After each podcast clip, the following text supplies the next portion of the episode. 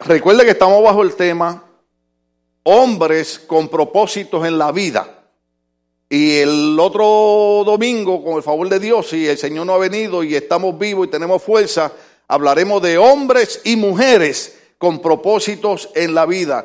Hoy vamos a continuar mencionando al hombre que nos tomó varias eh, eh, semanas dialogar sobre él, porque estábamos viendo no solamente eh, la trayectoria de su vida, sino el propósito con el cual Dios permitió que él naciera y tuviera ciertas experiencias en la vida. ¿Se acuerdan del famoso hombre llamado Moisés?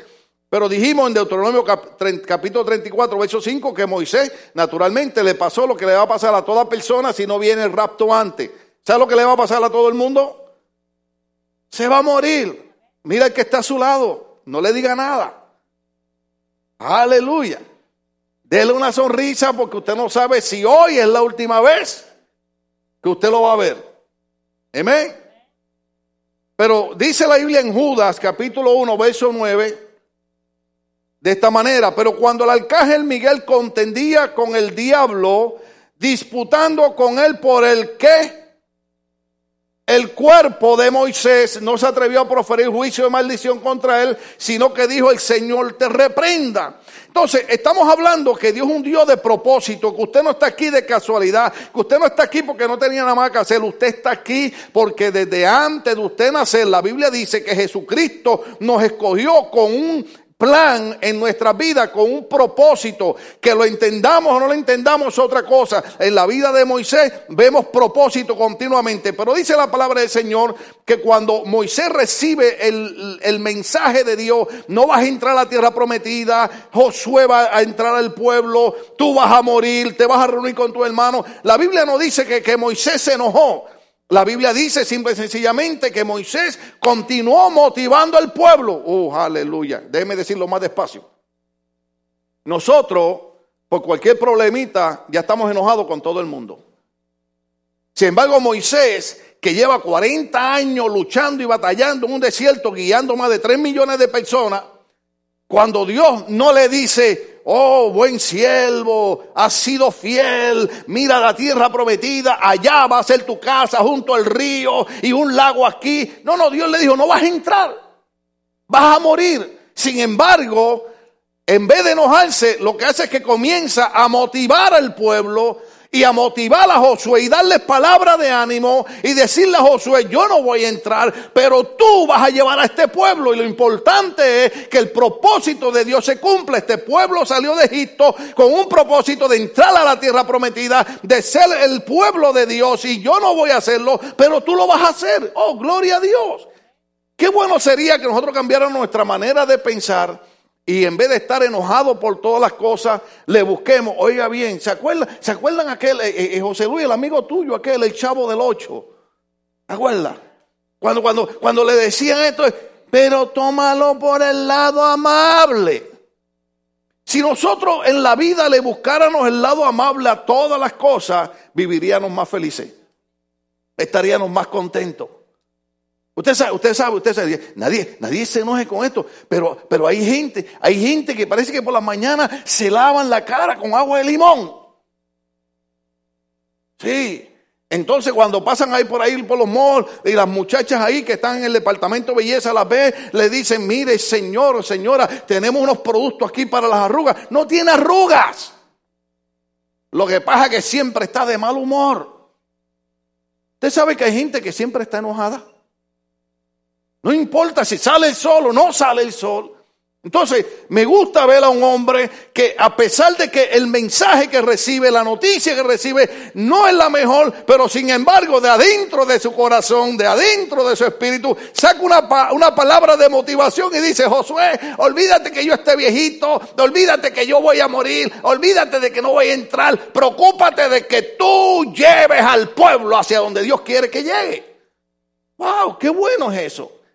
Déjame decirte algo, déjame decirte algo. Si tú alguna vez te sientes fracasado, si tú alguna vez estás deprimido, ¿cuántos han estado deprimidos? Tres hermanos que realizan su situación, los, detrás, los demás están en una, eh, eh, eh, ¿tú sabes cómo, cómo que se llama eso? negación, ¿verdad? en una etapa de negación, están así. ¿Y cómo está? Yo estoy bien. pero, pero, pero déjame decirte algo, déjame decirte algo.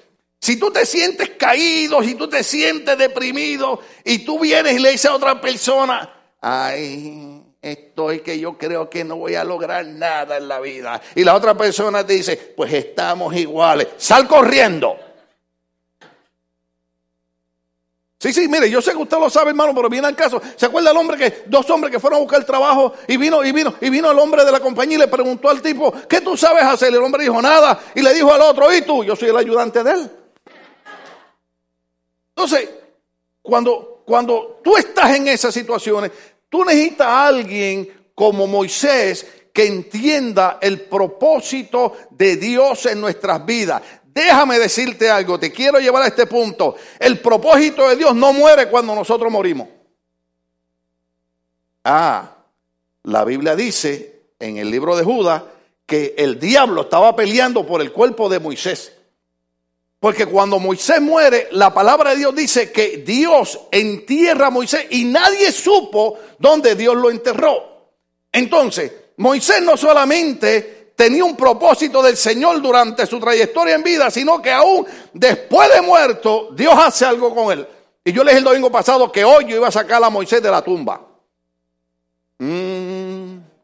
Y nos vamos a meter en un problema teológico bien serio, porque eh, eh, eh, René, tú eres mejor predicador que yo, tú eres más teólogo que yo, y tú sabes que uno de los problemas nosotros tenemos los cristianos es si los muertos salen o no salen. ¿Mm? ¿Salen los muertos o no salen los muertos?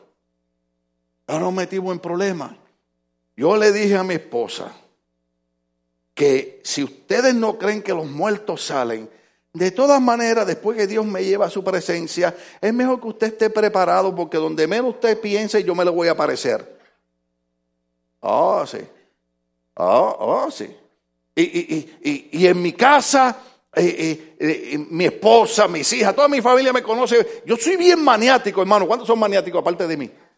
Yo nada más. Ok, Señor, gracias, aleluya, por darme esos dones a mí.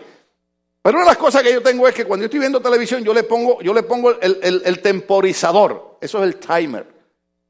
Lo pongo para dos horas. ¿Por qué? Porque si en un momento nos levantamos y vamos a hacer algo, hay que economizar luz, porque la luz está cara.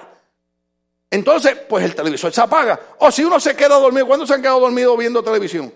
Tengo que se ha quedado así, con, el control remoto así. ¿Verdad que sí?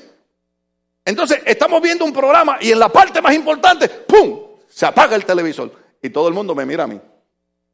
Da. Yo le dije, esa va a ser la señal. Cuando se les apaga el televisor, estoy por ahí. Oh, aleluya. El caso es este. La Biblia dice en Mateo capítulo 17, leamos del verso 1. Eh, ustedes saben, en el capítulo 16 el Señor está hablando con, los discípulos, le está diciendo lo que va a pasar, me van a agarrar, me van a matar, pero el tercer día resucito entre los muertos y le dice a Pedro, Pedro, sobre, sobre esta roca edificaré mi iglesia y cosas maravillosas. Pero en el capítulo 17 dice la Biblia, seis días después Jesús tomó a Pedro y a Jacobo y a Juan su hermano. ¿Cuánto tomó Jesús con él? Tres. Y los llevó aparte a un monte y se transfiguró delante de ellos. Este es Cristo, este es el Cristo maravilloso. Cristo humanamente se transfigura delante de ellos. Eso es un mensaje poderoso. ¿Sabe lo que significa eso? Que todo lo que Cristo prometido es verdad.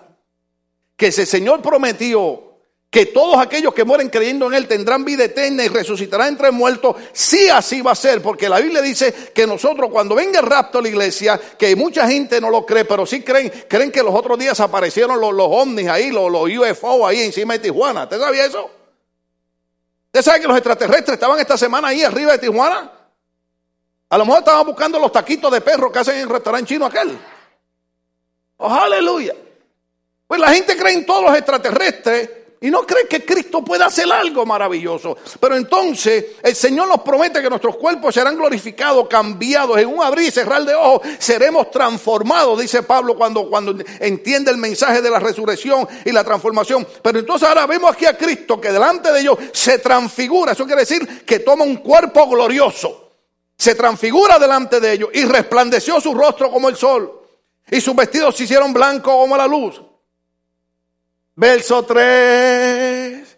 como dijeran los jóvenes acá, guess what? El hermano que se murió en el capítulo 34 de Deuteronomio, aquel que el diablo estaba buscando su cuerpo en el libro de Judas. Observen el verso número 3. Están ahí conmigo. Y he aquí, les aparecieron quién? Moisés, lo sacamos de la tumba. Aleluya.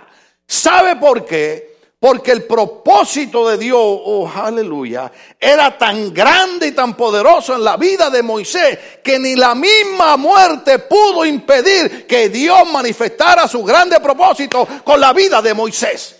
Yo te tengo noticias a ti. No importa, mira, eh, eh, eh, para que ustedes no se enojen, porque algunos de ustedes dicen, ay, a mí me enoja cuando el pastor me toma de ejemplo. Pero chicos, yo nada más tomo de ejemplo a gente bonita y guapa, pero está bien, tú eres feo, no te tomo más de ejemplo. Amén. Pero déjame decirte algo. No importa lo que pase con mi vida, no importa cuántos discos rotos tenga, no importa lo que pase, algo que el diablo jamás podrá impedir en mi vida es que Dios cumpla el propósito para el cual Él me escogió. No importa. Aún tirado en una cama, Dios nunca dejará de cumplir su propósito en la vida de nosotros. Entonces, Dios está tratando de llamar nuestra atención. Dios está tratando de decirle a la iglesia, ya despierta y entiende que lo que quiero es que agarre la onda y empieces a caminar con el propósito que tengo con tu vida. Claro, todo propósito, si usted se propone estudiar en la universidad, ¿sabe qué? Va a tener que leer libros, va a tener que ir a la clase, va a tener que escuchar maestros agradables, maestros pesados. ¿Sí? Va a tener que hacer los famosos homework Va a tener que leer el libro, no va a poder ir aquí ni allá, ni va a tirarse más por, por el coloso, ya, ya lo quitaron. ¿Por qué? Pues si usted tiene un propósito de la vida, todo propósito de la vida requiere tiempo de nosotros. Entonces, muchos de nosotros estamos aquí, la razón por la que a veces no vemos el propósito de Dios en nosotros es porque no estamos sacando tiempo para Dios. Uf, eso suena feo. No, pastor, pero yo vengo todos los domingos a la iglesia. Amén, gloria a Dios. Pero, ¿cuánto estamos leyendo el libro de Dios? ¿Cuánto estamos invirtiendo en aprender y crecer en el área de la palabra de Dios? Si es importante venir a la iglesia, uh, si usted no viene a la iglesia, ¿qué pasó, hermano? Hay que venir a la iglesia. Déjeme preguntarle algo. ¿Cuántos vienen domingo tras domingo y cada domingo en alguna parte del mensaje Dios trata con usted? Claro, porque Dios te ama tanto que aunque yo haga preparado, mire, este, este, esto, estos son los bosquejos que yo traigo los domingos, mira, para tres minutos. Y yo me paso de tres minutos, de cinco, de diez, de quince, de veinte. Cuando yo llevo veinticinco, le digo al Señor, acá en mi mente le digo, Señor, Señor, ya, ya, ya. Y el Señor dice, no, no, no, porque ahí está fulana y ahí está fulano. Y yo necesito darle una palabra para que ellos no olviden que yo estoy interesado en ellos y que yo tengo propósito con ellos, que la vida de ellos no es una hoja arrastrada por el viento, sino que la vida de ellos está trazada por mi perfecta voluntad. Oh, aleluya. Entonces, la, Biblia dice, oiga bien, oiga bien, después de muerto, Dios permite que aparezca Moisés con Cristo transfigurado. Y el profeta Elías, que de él hablaremos en otra ocasión, pero vemos que ni la muerte pudo impedir. Entonces ahora se aparece Moisés. Claro, la experiencia es tan, tan terrible que los discípulos que dicen, Vamos a hacer unas enramadas aquí, vamos, vamos a poner aquí unas casetitas, vamos, vamos a hacer un, un camping. Y el Señor dice, no, la experiencia es demasiado poderosa. Déjame decirte algo. Muchas veces Dios no nos permite tener muchas experiencias porque las experiencias con Dios son poderosas. Te pueden dejar así medio turuleco por un par de días. Una hermana una vez quería que Dios la bautizara con el don de lengua, el don de lengua, aleluya. Nosotros creemos todo lo que está en la Biblia, amén. Que algunos son exagerados y otros son tramposos, es otra cosa, pero todo lo que está en la Biblia es de Dios y es cierto. Y ella quería que Dios la bautizara porque oía que, las hermanas hablaban lengua. No estoy diciendo que, que, que, chimoseaban con la lengua, sino que hablaban en lenguas, en el Espíritu. Alabado sea el Señor. Y un día Dios la bautizó con el Espíritu Santo y el don de lengua. Pero tuvo un problema. La experiencia fue tanta que terminó el culto, se la llevó su esposo en el carro y en el carro iba hablando en lenguas. Llegó a la casa y los hijos le hablaban y ella hablando en lengua. Al otro día se levanta hablando en lengua. Tuvieron que llamar al pastor, pastor, aquí pasa algo, el botón se quedó pegado. Y, es que simple y sencillamente hay experiencias con Dios que son demasiado poderosas y Dios no le puede dar experiencias poderosas a todo el mundo, porque no todo el mundo las puede digerir. Sí, hay cosas que Dios se las da a un hermano y hay otras cosas que no se las da a otro porque el nivel de capacidad es diferente. Pero aquí vemos que aún después de la muerte, todavía Moisés sigue siendo un hombre de propósito. Yo no sé qué ha pasado con tu vida. Yo sé que, han habido altas y bajas. Aquí hay hermanos que, cuando hubo la situación económica le quitaron la casa, otros perdieron el trabajo y, y cuántas cosas horribles han pasado. Sin embargo, eso no quiere decir que Dios no tiene un propósito con nuestras vidas. Porque acuérdense de algo, acuérdense que dentro del propósito de Dios, Dios tuvo que sacar a Moisés del palacio. Porque hay veces que nosotros estamos tan cómodos, aleluya todo está tan bien, aleluya, que ni Dios puede contar con nosotros. ¿Usted sabía eso? Usted sabe que cuando yo voy a predicar a otros países donde veo que la condición es, hermano, mire, yo fui a un país a predicar, no puedo decir cuál es, que no había papel sanitario. Y yo dije, esto es un problema. Gracias a Dios, los hermanos de allá fueron sabios y donde quiera que yo iba, había un rollito de esos papeles lindos para limpiarse la cara, alabado sea el Señor. Pero sin embargo, la iglesia llena de gente. Mire, yo estuve predicando en un país, oiga esto, oiga esto, que habían 19 mil personas en el culto. Que cuando yo terminé, me fui afuera con mi esposa y el ujiel que estaba conmigo y saqué la cámara y le dije a yo voy a grabar los hermanos cuando estén saliendo del templo. Y me puse la cámara así y empecé a grabar y a grabar y a grabar y a grabar y la gente salía y salía. Hermano, se me durmió el brazo. ¿Usted sabe lo que son 19 mil personas saliendo de una iglesia?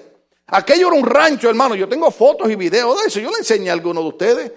Cuando hay países que están bajo opresión, que están en necesidad, usted ve a la gente buscando a Dios.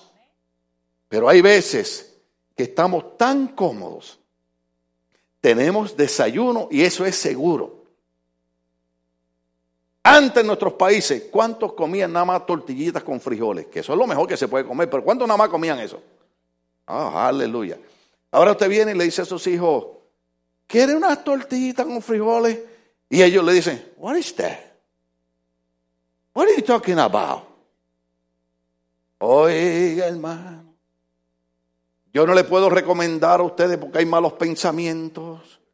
Pero eso es para coger la tortilla y llenarle frijol y pegársela en la cara. Alabado sea el Señor. Ah, antes comíamos cualquier cosa. Ahora somos muy, muy, muy finos, somos muy elegantes. Y, y, y, que usted acostumbra a comer caviar. Ni sabe lo que es caviar. Luis, ¿qué es caviar? Yo lo menciono porque lo oí. Sí, sí. Por lo menos yo me lo como imaginariamente. Yo pido ajo blanco con habichuela y digo, esto es caviar, por fe. Alabado sea el Señor. Pero usted sabe, usted sabe que hay veces, hay veces que la comunidad y la bendición que tenemos nos atrasa en el propósito de Dios. Usted sabe, mire, a mí me gusta terminar el culto lo más temprano posible. Pues yo estuve en una iglesia, hermano, que yo, yo casi se me cae el corazón. El pastor se para al frente y le dice a la iglesia, una iglesia grandísima, eh, eran como una, iglesia de cinco mil personas, y el pastor le dice, hermanos, por favor, les puedo predicar 15 minutos y entonces nos vamos. Y yo dije entre mí, yo estoy oyendo bien. Dame decirte algo. Cuando tú estás enfermo, ¿ah? Tú no quieres orar 15 minutos. Tú quieres orar 3 y 4 horas. Bueno, ustedes no, yo sí. Yo en abril 29 de, de, este año cumplo nueve años de haber sido sometido a un tratamiento de cáncer. Y yo me encontraba en una cama, en un hospital con manguera así, no podía mover, nada más así para arriba, mirando el techo. ¿Y usted sabe que yo tenía que hacer ahí? Señor, ten misericordia de mi vida, toca mi cuerpo, tú eres Jehová Rafa, mi sanador, por la iglesia Cristo fue curado, tu palabra dice que todo lo que pidamos en el nombre de Jesús será hecho, clamando y clamando y clamando y clamando y, y orando. Cuando acostumbramos al pueblo a esa indiferencia hacia Dios, los metemos en problemas. Porque se les olvida conocer a un Dios que ha prometido, oiga bien, que ha prometido, independientemente de cuál sea la situación, que ha prometido estar con nosotros todos los días de nuestra vida. ¿Cuántos? Todos los días de nuestra vida Él ha prometido estar con nosotros. Cuando tú estás bien, Él está contigo. Cuando tú estás enfermo, Él está contigo. Cuando tú tienes dinero, Él está contigo. Cuando no tienes dinero, de todas maneras Él te dice, si las avecillas del campo el Padre las alimenta, también te alimentará a ti. Pero uno va desarrollando esa relación con Dios y esa comunión con Dios porque uno sabe que Dios es un Dios de propósito en nuestra vida. En Marcos capítulo 9, verso 5. Marcos 9, 5. Oh, aleluya. ¿Ya Dios le está ministrando a alguien? Oh, aleluya. Ya mismo, ya mismo sale por ahí, Marco 9:5. Entonces Pedro dijo a Jesús, Maestro bueno, es para nosotros que estemos aquí. Hagamos tres enramadas, una para ti, otra para Moisés y otra para Elías. Lucas 9:33. Observe que eso aparece en Mateo, aparece en Marco y aparece en Lucas. Observe lo que dice Lucas. Oh, gloria al nombre del Señor. Y sucedió que apartándose ellos de él, Pedro dijo a Jesús, Maestro, bueno es para nosotros que estemos aquí, aleluya, diga conmigo, bueno es para nosotros estar en la iglesia. y hagamos tres enramadas, una para ti, una para Moisés y una para Elías, no sabiendo lo que decía, el impacto era demasiado de grande. Pero el punto es este, el diablo diría cuando Moisés se murió, lo acabé, lo exterminé. Le tenemos noticias al diablo hoy en día. Ni la muerte puede impedir que Dios cumpla el propósito para el cual nos escogió a nosotros. Hubo un hermano que dijo antes de morir, dijo, cuando la iglesia esté en los días finales y se acerque el rapto de la iglesia y la iglesia esté viendo las profecías, todavía yo estaré predicando después de muerto. El hermano J. Vernon McGee, usted lo escucha en la radio, uno de los mejores maestros de Biblia es J. Vernon McGee, un hombre que hablaba bien pausado, bien sereno. Usted oye un estudio de J. Vernon McGee y te dice, wow, qué calidad de maestro. Ese hombre murió, hermano, hace años. Sin embargo, todavía está predicando. Ahora, lo que él dijo es verdad.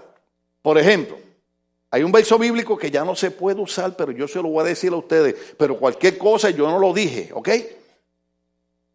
¿Estamos de acuerdo?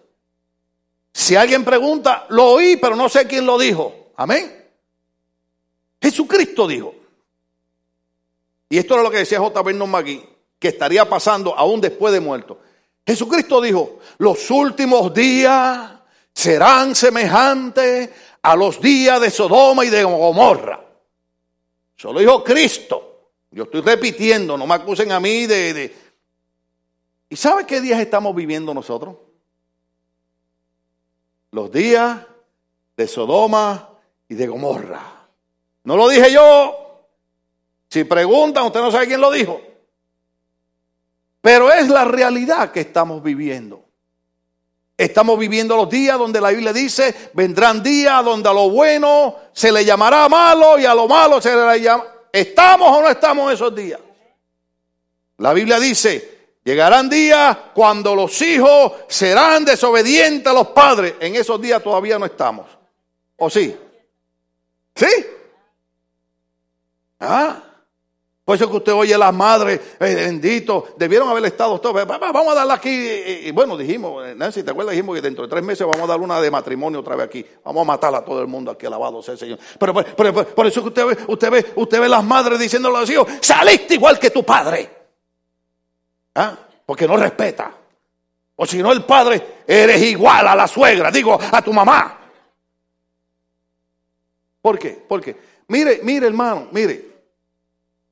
Yo sé que los tiempos cambian y, yo, nosotros no creemos en el abuso físico, nosotros no creemos en abusar ni maltratar los hijos, creemos en el orden y la disciplina. Pero mire, en mis tiempos, yo sé que usted le enoja esto, pero, pero en mis tiempos yo tenía que respetar a mi mamá, a mi papá, a mi abuela, al abuelo, a los tíos, a los entrometidos padrinos.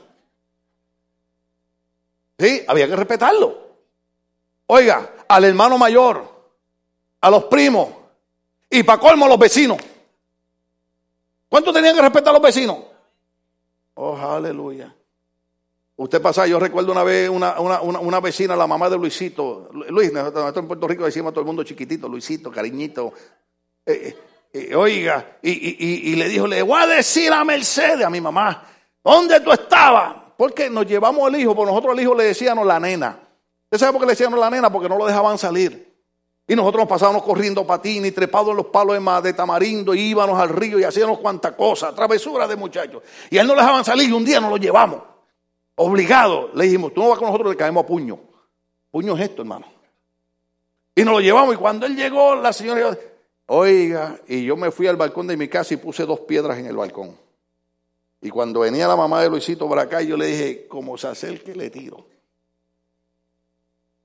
Yo no le iba a tirar nada, lo que pasa es que yo estaba tan asustado que ya le dijera a mi mamá, porque si ya le decía a mi mamá, había golpes por todos lados.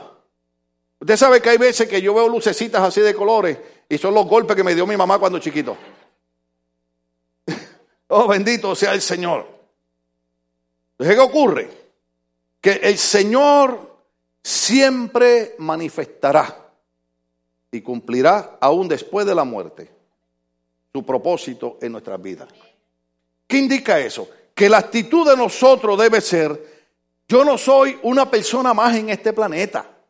Yo no soy alguien más. Yo soy una persona escogida, seleccionada con un propósito de Dios. No lo entiendo ahora, pero lo entenderé mañana porque Él dijo que no importa lo que pase, estará conmigo todos los días de mi vida. ¿Sí ocurre? Los hombres y mujeres de propósito se nos revelan en la Biblia y nos van a enseñar. Ah, pero eso no fue el tiempo.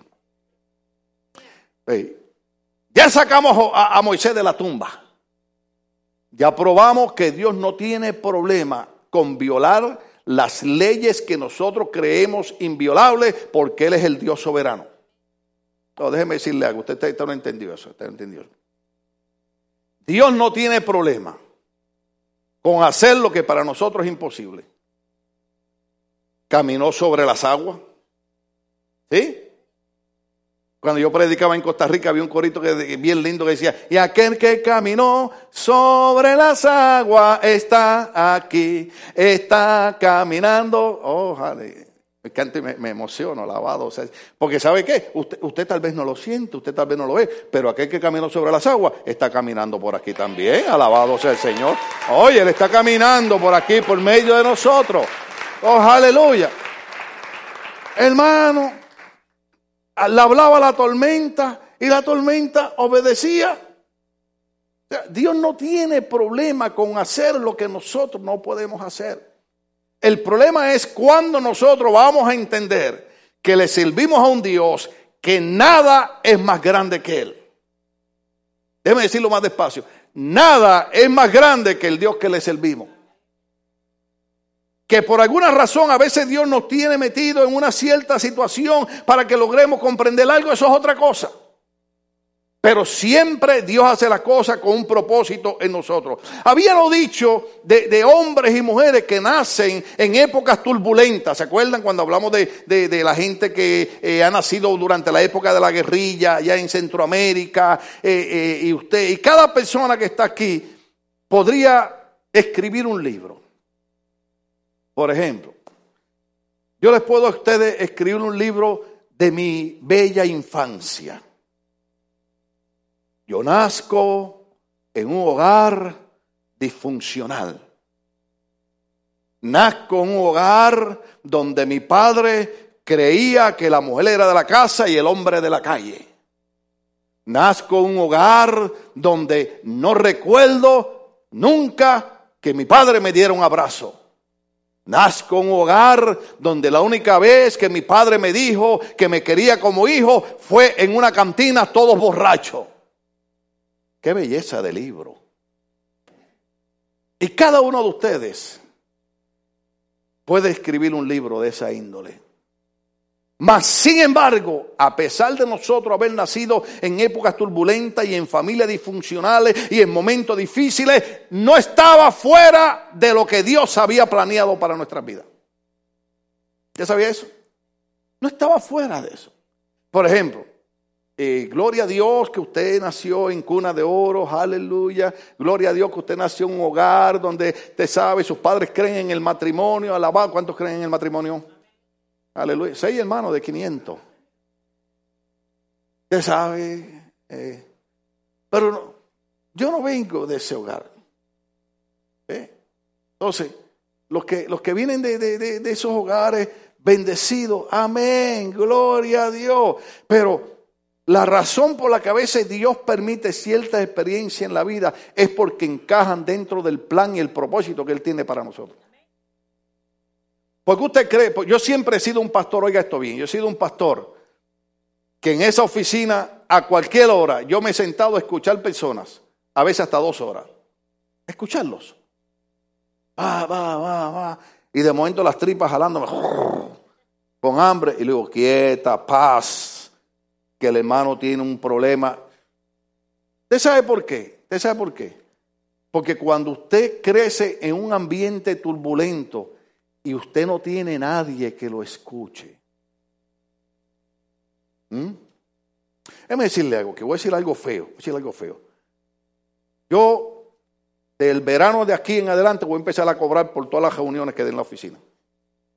¿Por qué? ¿Por qué? Porque, por ejemplo, hay mujeres.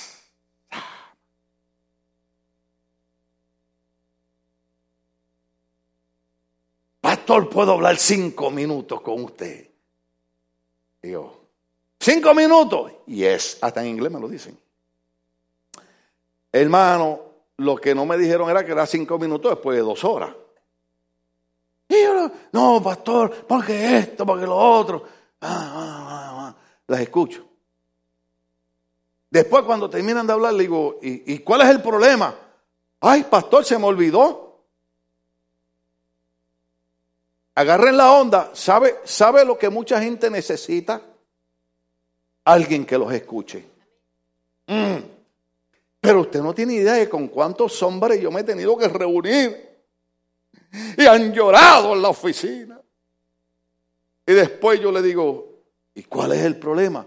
Si no, pastor, ya se fue. Por eso yo voy a poner una grabación allí de los coritos viejos que dicen, ya se fue, ya se fue, ya se fue, la carga de mi alma ya se fue, el Señor se la llevó, con su sangre Él la limpió. Porque muchas veces lo que tú necesitas para soltar esa carga es que alguien te escuche. ¿Por qué usted cree que mucha gente se casa?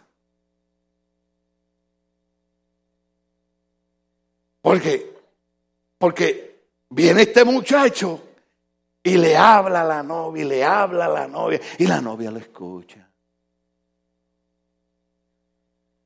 Ah. Y la muchacha le habla al novio, y le habla al novio, y él ahí. Y él dice, esta es, esta es. Y ella dice, este. Y entonces después cuando yo me reúno con los matrimonios en la oficina, digo, pero hermano, ¿qué diantre pasó? Es que este hombre no me escucha, pastor.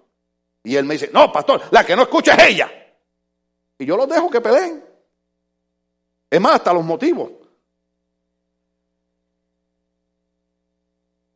Le digo, cinco dólares el primero que dé la bofetada. Sí todos los acontecimientos en nuestras vidas, cuando tú comienzas a entenderlo, tienen un propósito de Dios para ser usado en bien y beneficio de las demás personas. El propósito de Dios nunca será usarnos para hacerle daño a nadie. ¿Estamos aquí?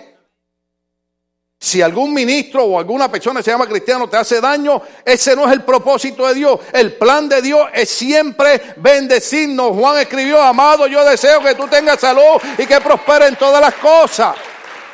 Siempre es hacer bien, nunca es hacer daño personas que agarran la religión o la iglesia para aprovecharse, hacer daño a otra persona. Ese no es el propósito de Dios. al contrario, al contrario. Y le voy a decir una parte bien fea que muchos no estarán de acuerdo conmigo. Cuando Cristo vino, dijo, yo no he venido para ser servido, yo he venido para poner mi vida al servicio de otro. ¿Usted sabe que ese es el Evangelio? Y yo sé, queremos estar bien, queremos tener casas y carros y todo. Amén, gloria a Dios. Pero sin dejar de cumplir el propósito de Dios. Por ejemplo, el propósito de Dios es, mire, oiga, que nos amemos los unos a los otros. Es más, me volteo para acá. Gloria a Dios por esta silla, miren. Porque cuando miro para allá digo, ay Señor, pero a ese. hay cámara esa, Señor. Y después le decimos a los hermanos, yo te amo en el amor del Señor, yo te amo en el amor del Señor, yo veo en ti la imagen del Señor, yo te amo en... Ah, eso no es fácil. ¿Sabe por qué eso no es fácil? Porque hay gente difíciles en la vida. ¿Sí o no? Hay madres que llaman a la novia del hijo y le dicen, ven acá, ven acá. ¿Tú estás segura que te quieres casar con este? Sí. Ay, mija, gracias, llévatelo. Hay cosas básicas del Evangelio y, por ejemplo, el Señor dice, amémonos los unos a los otros. No es si yo deseo o quiero, hermano es que tenemos que amarnos los unos a los otros. Y yo en esta iglesia, hermano, yo he tenido que bregar con gente difíciles. ¿Usted sabe eso? Difíciles.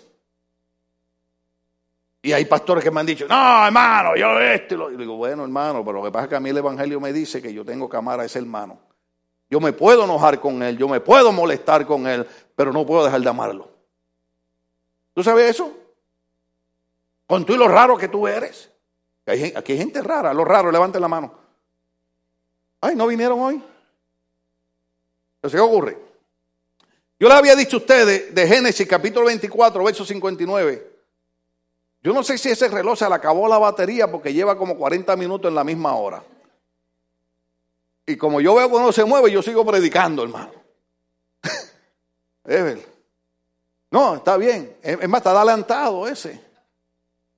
Yo le había explicado a ustedes de, hombres con propósito en la vida. Entonces, ya vimos que Dios tenía un propósito con Moisés. ¿sí? Y usted no se me haga el chivo loco que todo lo que yo hablo, yo lo hablo porque el Espíritu Santo me dice, menciona esto porque ahí tengo a fulano, menciona esto y tengo... Usted sabe que todo lo que yo hablo en la iglesia tiene una razón y tiene un propósito. Porque Dios sabe que lo menos que yo tengo es fuerza para estar aquí hablándolo a ustedes. Porque déjeme decirle, yo no necesito que nadie me escuche. Yo tengo un Cristo que me escucha.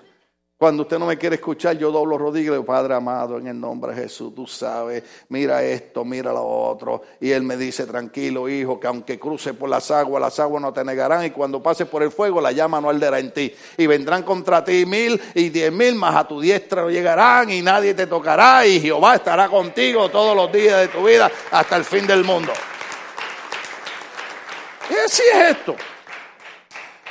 Pero que yo le quería hablar de José. José es un hombre poderoso en la Biblia, un hombre de grandes propósitos, pero sin embargo su, su, su niñez, su nacimiento no son sencillos. Habían hablado de la nodriza, ¿se acuerda? Le dije, observen la nodriza, el verso 5. Entonces dejaron ir a Rebeca a su hermano y a su nodriza. Entonces, después vimos en Génesis 35, 8 que la nodriza se llamaba Débora. ¿Qué es lo que quiero decir? Que la nodriza en aquellos años no era una persona extraña, era una persona. Eh, eh, nuestras costumbres son diferentes. Yo sé que los cristianos no practicaban mucho eso, pero ¿cuánto tuvieron una madrina que era bien buena con usted? ¿Ah? Y un padrino bueno. Yo tenía un padrino bien bueno que siempre que le pedía dinero me daba. Aleluya. Y son gente que usted aprende a amarlo. Usted ha aprendido a amar a alguien que no es parte de su familia, pero que ha sido una persona buena con usted y usted ha aprendido a amarlo. Usted, usted, sabe, usted sabe que nuestros padres, nuestros abuelos tuvieron, tuvieron vecinos o, amigos que eran gente buena y, nos dieron tanto amor y tanto cariño que, que, cuando mueren nosotros los lo lloramos como si fuera nuestra propia sangre. Entonces, en la vida de José, yo quiero que ustedes observen, porque en el otro mensaje, usted para poder entender el mensaje, tiene que entender que la vida de José, cuando José está chiquito, están haciendo una época donde primero que nada muere su nodriza llamada Débora, que era una mujer muy querida por ellos. De tal manera que yo le dije a ustedes que le pusieron por nombre el lugar donde le enterraron eh, a que significa cedro del sollozo. ¿Por qué? Porque Débora era una nodriza muy querida y muy cercana a la familia. Si usted no ha experimentado, déjeme decirle, si usted no ha experimentado la muerte de un ser querido, usted no me entiende. Usted no me entiende. Ahora, si usted quería a su mamá, porque hay hijos que no quieren a las madres. Si usted quería a su mamá y su mamá murió, puede ser que me esté acercando a entenderme lo que yo estoy hablando. Por ejemplo, mi mamá hace 32 años que murió. Ya murió en mi casa, en mi cuarto, en mi cama y en el lado que yo dormía. Oye, yo me llevé a mi mamá para mi casa. Mi mamá murió de cáncer, pues yo me la llevé para mi casa. Digo, hasta que mi mamá muera, está conmigo y yo la cuido. 32 años después, yo hablo de mi mamá como si estuviera ahí en la casa esperándome cuando yo salga del culto. Mm. Y hay veces cuando, cuando cruzo por cierta situación, digo, ¿qué falta me hace la vieja? Porque mi mamá, aunque no tenía universidad, ni era psiquiatra ni psicóloga, yo podía hablar con ella. Yo podía decirle cómo me sentía y ella me daba consejos. El problema es que siempre después que estamos viejos que entendemos que tenían razón. Entonces ahora no espere a usted estar viejo para entender que nosotros tenemos razón en lo que enseñamos en la iglesia. O sea, cuando usted pierde un ser querido, usted perdió su, su mamá, su abuela, su papá, hay padres muy buenos, hay padres muy buenos que cuando, cuando mueren, la, verdad que los hijos lo, lloran porque, porque son padres buenos. Entonces yo quiero que usted vea que José es un hombre seleccionado con un propósito de Dios, pero ese propósito para poder ser efectivo tiene que trabajar con el alma de José. Esa parte no nos gusta. En el alma están los sentimientos, en el alma está el dolor, en el alma está la agonía, en el alma están las lágrimas. Yo no sé si usted cree en esto, pero cuando yo era jovencito, muchos años atrás, en mi iglesia, llegó un profeta de Dios y me dio una palabra y me dijo, Dios no te ha llamado para ministrar solamente a la mente, sino a los sentimientos del alma. Pero oiga esto, y me dijo, y para ministrar los sentimientos del alma, Dios te permitirá cruzar momentos muy dolorosos. Porque para tú ministrar al alma tienes que saber qué es lo que el alma siente. Por ejemplo, cuando un hermano me dice, pastor, tengo los discos lastimados, tengo e-, este dolor, no me deja dormir, este dolor no me deja descansar. Ah, hello. Yo le digo, sí, sigue hablando. ¿Sabe por qué? Porque yo sé lo que es eso. Cuando alguien me dice, eh, pastor, el doctor me dijo que tengo cáncer, le digo, sigue hablando, porque yo también sé lo que es eso. Pastor, esto, le digo, sigue hablando, porque es raro, es raro que usted me mencione a mí algo que yo no haya cruzado. ¿Usted sabía eso? Yo he pasado en mi país la salsa de Guayacán. Eso significa que cuando Dios, oh, aleluya, se siente una presencia de Dios linda, ¿sabe? Oh, aleluya. En momento sentí así, así como, como, como, como cuando alguien te tira un abrigo así encima. Sentí así como, como un abrigo de Dios que cayó así de momento. Cuando, cuando, cuando Dios tiene eh, eh, propósito en tu vida, lo que tú tienes que entender es que aún esos momentos difíciles tú no los vas a pasar solo. O sea, que si tú estás aquí hoy y has estado pasando momentos de lucha, de batalla, cosas que tú dices, pero yo no entiendo por qué Dios permite esto. Tengo noticias para ti. Dios no te está dejando cruzar por eso solo. Dios está contigo. Lo que tú tienes que entender es que eso Dios lo va a usar más adelante para ayudar a otra persona. José cruzó por el dolor de siendo pequeño ver su nodriza. Ay, pues se nos fue el tiempo. Le damos tres minutos, tres minutos. Tres minutos, no quiero que nadie se me muera aquí. Génesis capítulo 35, verso 19. Génesis 35, 19. Mire ahora lo que va a ocurrir aquí. 35, 19. Ahí está, ahí está.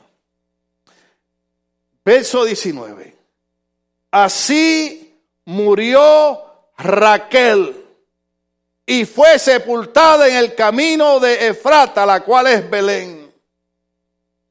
¿Sabe quién es Raquel, queridos hermanos? La mamá de José.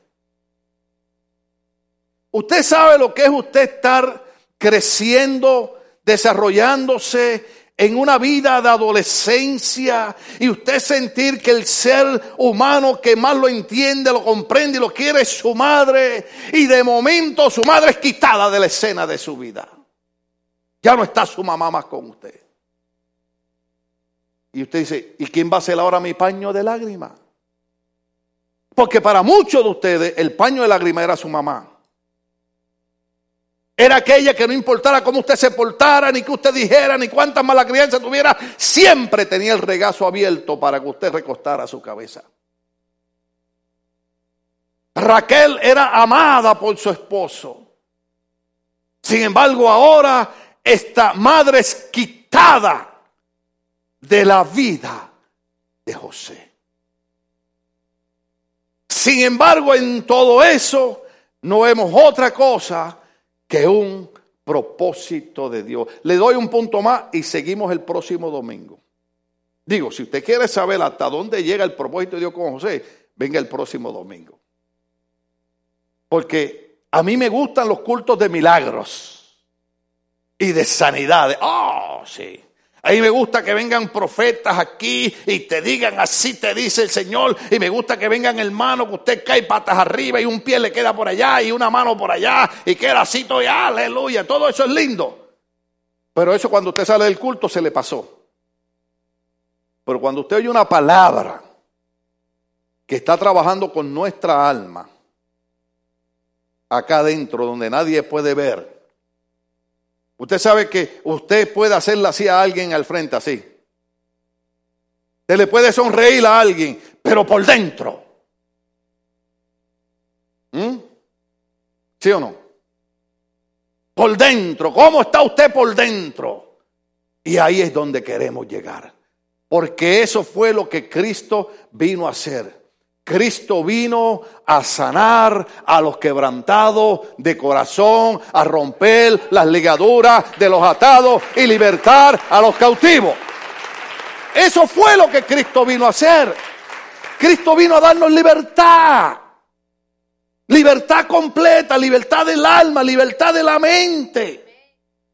Cristo vino a hacernos tan y tan libres que el dolor de la vida no puede impedir que Él siga manifestando un propósito que ha trazado en la vida de cada uno de nosotros. Eso vino a ser Cristo. Cristo vino a hacernos entender que si Él está con nosotros, ¿quién podrá en contra de nosotros? Eso vino Cristo a hacer. Mire, en, Génesis 35, el 28 y 29, no solamente muere, muere, muere su madre, sino dice, y fueron los días de Isaac 180 años. ¿Sabe quién era Isaac? El abuelo de José. Oh, aleluya, déjeme decirle algo, déjeme decirle algo. Yo no sé cómo es la situación, yo nada más tengo dos nietos. Pero no hay cosa más linda que los abuelos. Cuando mi mamá me corría con el palo la escoba, ¿a quién usted cree que yo llamaba? A mi abuela. Y nosotros le decíamos, abuelita, abuelita, abuelita. Y cuando, cuando yo me escondía detrás de mi abuelita, mi abuelita se paraba así frente a mi mamá y le decía, Mercedes, ¿por qué le quieres pegar al niño? Al niño ya es un hombre, le voy a calar palo. Déjalo quieto. Y yo, abuela, abuela. Ah, ¿Usted sabe lo que son los abuelos?